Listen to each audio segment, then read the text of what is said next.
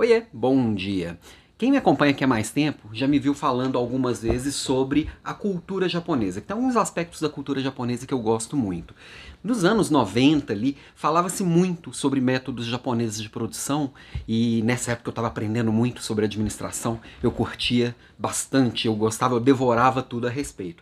E tem um conceito que a gente falava muito, muito, muito, muito, que eu não sei porquê, com o tempo foi sendo menos falado. Mas ele é tão eficiente que vale para a gente utilizar em qualquer coisa. Inclusive, e principalmente para mim hoje, na minha vida pessoal, no meu planejamento de carreira, no meu planejamento de tarefas, no meu planejamento e minha organização do dia a dia. Eu não sei se você já ouviu falar, provavelmente sim, em algum momento, é, que são os 5 S's. O que, que, são esses S? São cinco palavrinhas japonesas, que é o Seiri, Seiton, Seiso, Seiketsu e o Shi Shitsuki. Ah, lembrei das cinco aqui. Na verdade, quando a gente traduz isso para o português, como não são palavras que começam com S, a gente fala assim, senso de qualquer coisa, que é senso de utilização, senso de organização, senso de limpeza, senso de padronização e o senso de disciplina. Essas cinco palavras, na verdade, essas cinco ideias, quando você coloca elas em prática no dia a dia, as coisas se tornam muito, mas muito mais fáceis. Porque você começa a eliminar, por exemplo, no senso de, de, de utilização, eu preciso ter à mão, eu preciso ter próximo de mim as coisas que eu uso. Isso não vale para os meus livros aqui, que aqui ninguém tasca. Mas as outras coisas, para que eu preciso de 10 canetas, se eu só vou usar uma? Então eu vou eliminando aquilo que eu não uso.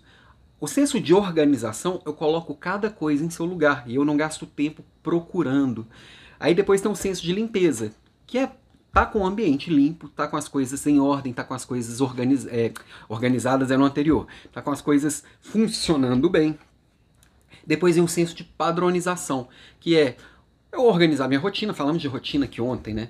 Então é, por exemplo, eu manter as coisas sempre funcionando, cuidar para elas funcionarem e saber o que, vai, que funciona bem para mim e colocar aquilo como parte da minha rotina, parte do meu processo. Por último, o senso de disciplina, que é o que vai alimentar isso e volta e, e deixa isso vivo e em melhoria contínua. Tá?